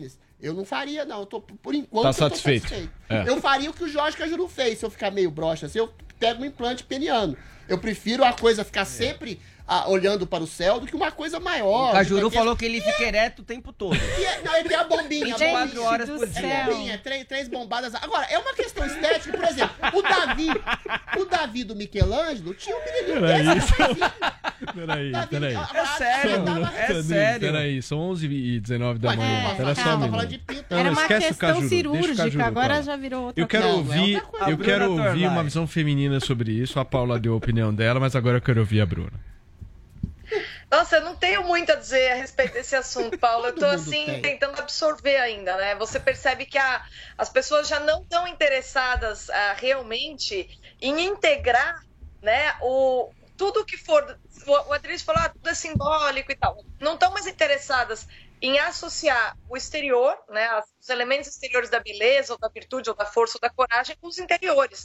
Então, assim, não adianta nada uma pessoa pegar, fazer uma cirurgia e se ele não sabe o que fazer quando se trata de realmente ter intimidade, lá, não sabe transar direito. Então, se o cara Boa, pode Bruna. fazer, aí as É, foi o que a Paulinha tá tá comigo comigo nessa. nessa. Nada tamanho. Sinceramente, é, é tudo bem. É, Tem que é ter como mulher, pegada. ela pode pôr silicone, mas e aí? Se ela for uma desgraçada, entendeu? Isso vai fazer dela uma mulher mais atraente? E se ele for um motoboy?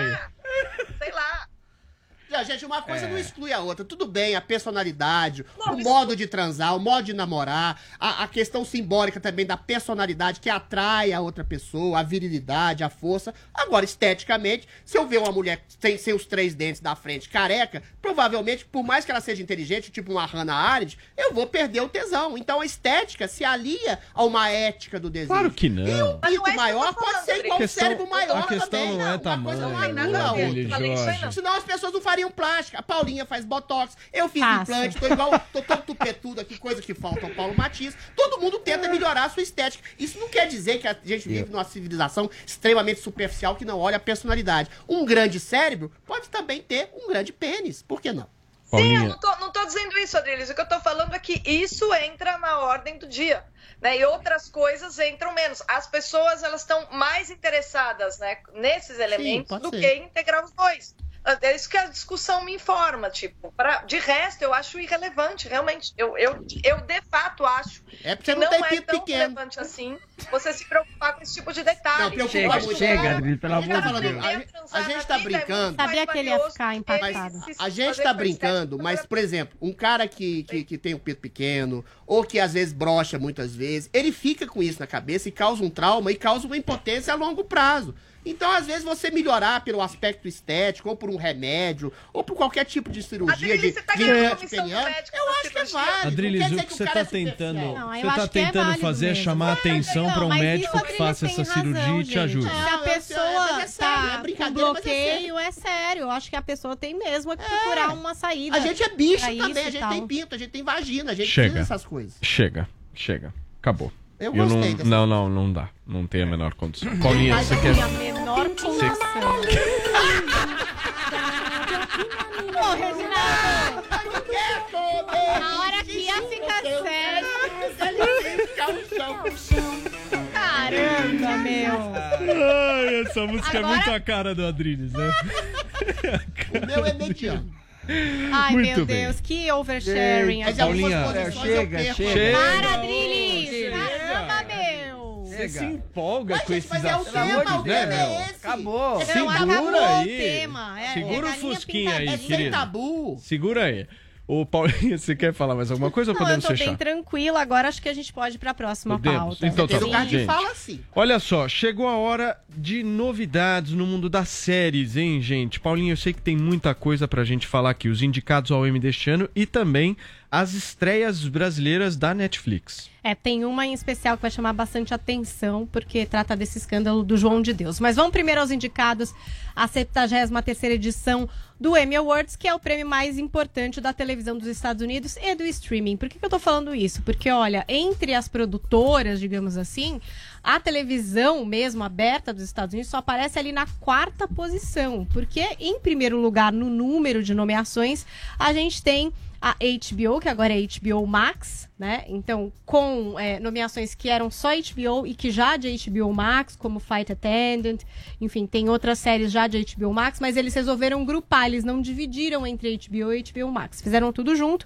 Em segundo lugar tá a Netflix, em número de indicações. Depois a gente tem a Disney Plus. E só aí, só depois, na quarta posição, é que a gente tem a, uma emissora de TV aberta, a NBC, com 46. Então pensa, HBO HBO Max, 129 indicações. Netflix, 160. Disney Plus, 71. E a NBC, 46 indicações só. TV aberta lá nos Estados Unidos minguando aos poucos. Então vamos conferir a festa é 19 de setembro, marca aí, vai ser presencial Microsoft Theater em Los Angeles, mas não vai ser super lotado, só indicados e acompanhantes. No ano passado, por causa da pandemia, foi virtual, então há uma expectativa sim para ver essas pessoas ali presencialmente, tapete vermelho e tudo mais. Quem apresenta é o Cedric the Entertainer, que é humorista, ator ali daquela sitcom The Neighborhood, para quem conhece. Vamos só bater um pouquinho das principais indicações para você que curte séries. Temos The Crown e The Mandalorian com 24 menções cada. The Crown, vocês sabem, né? A rainha na Netflix.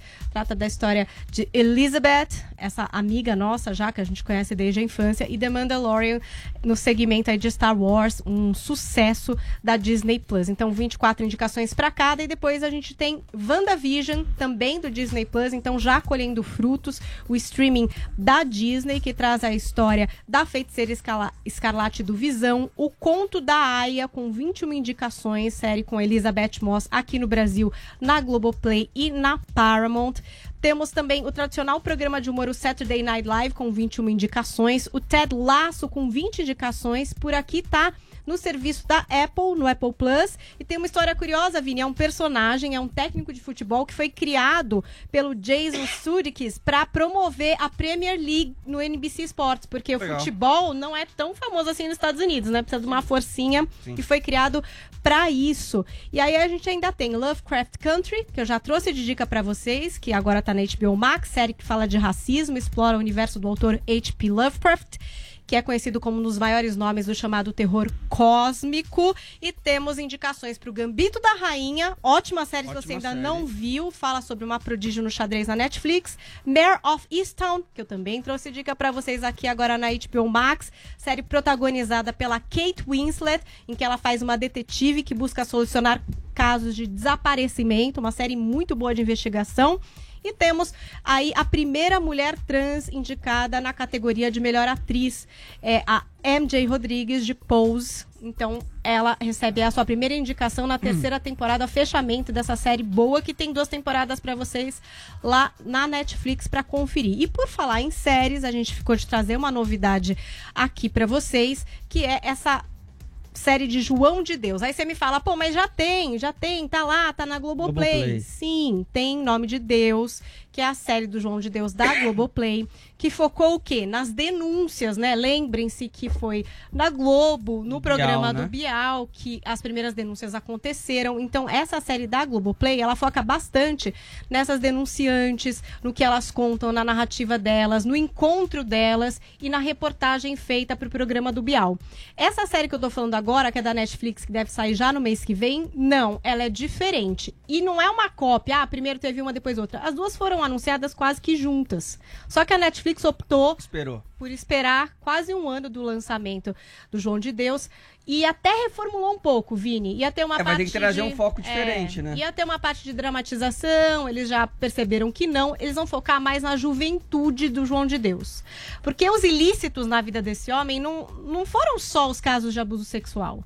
Na trajetória dele parece que tem mais coisas. Essa série vai explorar isso e exatamente a questão da seita em Abadiane, essa seita que se forma em torno dele, né? Esses devotos, a cidade toda voltada para isso, o turismo da região voltado para isso. Então a série vai ser mais voltada para esse aspecto. E se você assistiu na Netflix The Wild Wild Country, se não assistiu, assista. A série que fala da seita do Osho.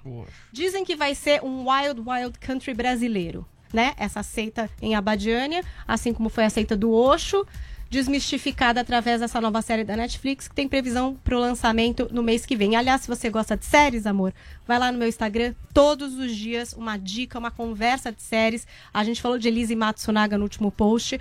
Paula Carvalho Jolie lá no Instagram, eu tô esperando vocês. Paulinho, é impressionante a quantidade de mensagens que eu recebo das pessoas dizendo que são pautadas no que assistem por você. Ah, eu fico impressionante. Isso é muito emocionada. legal, né?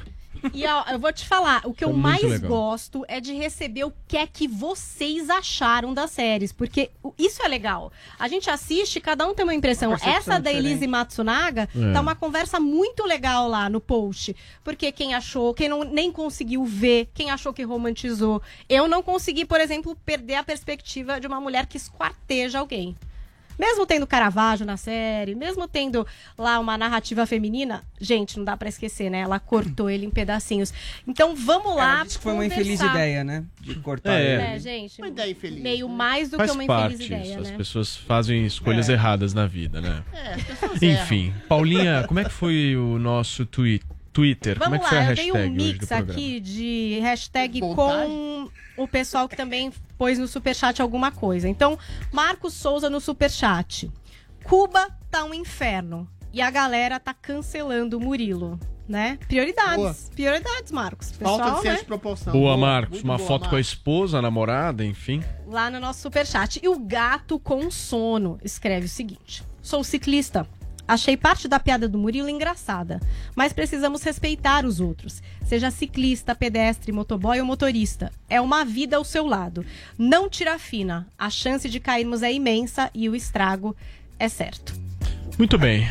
Acabou? Politicamente correto, nosso gato com É. sono acabou. Humor não é respeito. Humor é outra coisa. Muito bem, gente. Olha, acabou o programa de hoje. Amanhã, quinta-feira, nós temos uma presença muito especial aqui no programa, né, Vini? Quem vai estar com a gente aqui nos estúdios da Jovem Pan em São Paulo? Governador do Rio Grande do Sul, Eduardo Leite, Opa. que pode ser candidato à presidência no ano que vem, que recentemente assu- assumiu a homossexualidade, né? A gente vai discutir todos esses assuntos com ele amanhã. Muito bem. Então amanhã no Morning Show, Eduardo Leite, governador do Rio Grande do Sul. E obviamente vocês estão por aí. Eu, Paulinha, Vini, Bruna Torlai, Adrilho Jorge. Gente, um beijo. Muitíssimo obrigado pela audiência e até amanhã. Valeu. Tchau.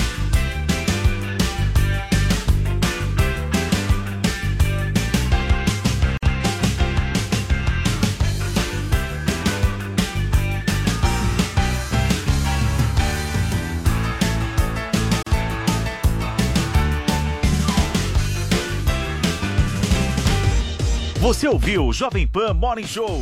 Oferecimento Loja e 100.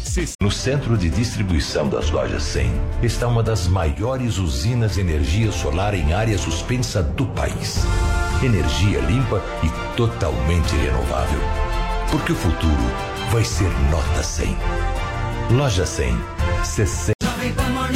No caminho eu te explico. Recebeu Rafa Cortez. O humorista falou da sua infância, primeiro contato com a música e sua carreira na televisão. No caminho eu te explico. Um oferecimento Volvo, o carro que protege a sua família, agora ajuda a proteger o futuro dela. Assista no YouTube acessando No Caminho eu te explico, no canal Morning Show.